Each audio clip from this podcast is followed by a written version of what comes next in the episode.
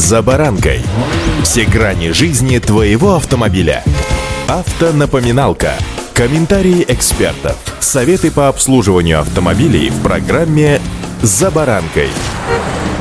Мы настолько сегодня привыкли к комфорту, что воспоминания о детском пионерском лагере, где весь комфорт был на улице, а о кондиционерах вообще даже никто и знать не знал, иногда у особо искушенных вызывает дрожь или бра. А с автомобилями, в общем-то, точно так же. Сегодня автомобиль похож на космический корабль, ну, если не внешне, то внутренне так точно. И мой дед, водитель, наверное, бы и не справился с тем, чем управляет сегодня его внук. С вами Забаранка Александр Карпов. Здравствуйте.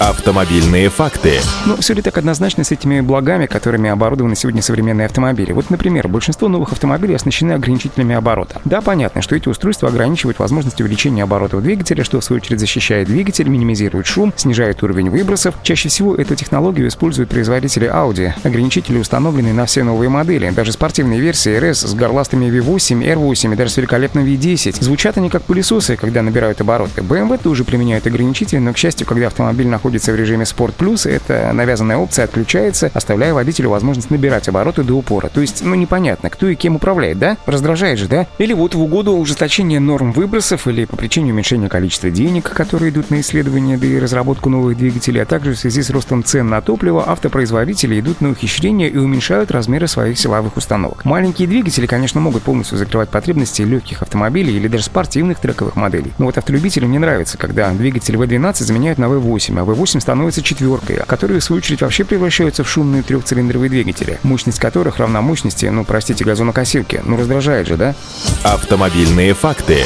Если же все-таки забраться в салон, то еще одно новшество, с которыми мы уже буквально срослись в смартфонах, это отсутствие кнопок. Так вот, в машине отсутствие кнопок по мне так вообще не плюс, а скорее минус. Не могу не согласиться, что, конечно, современные информационно-развлекательные системы просто превосходны. Почти все из них позволяют пользоваться смартфонами через Android Auto или Apple CarPlay, но многие автопроизводители в угоду моде запихивают все управление абсолютно в сенсорные экраны. Из-за этого полноценно управлять автомобилем на ходу становится трудно, да и вообще попросту опасно. Если в автомобилях, которыми, ну, например, управлял мой дед, для того, чтобы включить обогрев стекол, достаточно было просто потянуть рычажок, то сейчас для этого требуется практически техническое образование. Меня так подбешивает. Причем хочу заметить, что все больше автомобилистов сходится во мнении, что сегодня даже в премиальных моделях ты чувствуешь себя, ну, так, как будто тебя все-таки наюживают. Начнем с того, что из самых дорогих материалов салона это кожа. Ну, какая кожа? Я вас умоляю. Кичаться эко-кожей, но ведь всем же понятно, что к коже эко-кожа вообще не имеет никакого отношения. Это всего лишь текстурированный винил или искусственная кожа, которая ощущается именно так, как и следовало ожидать. Дешево. То же самое происходит и с тканью, и другими материалами обивки сидений. Это же можно сказать и о пластике. Например, по ощущениям, в моей Audi сигаре сотки, с которой начинался, собственно, мой автомобильный путь, пластик был, мне кажется, куда более интереснее, чем нынешний А6. Хочу оговориться, что это, конечно, мое личное восприятие и мнение. Может быть, я сегодня проснулся не с той ноги, а может быть, оно и на самом деле так, а?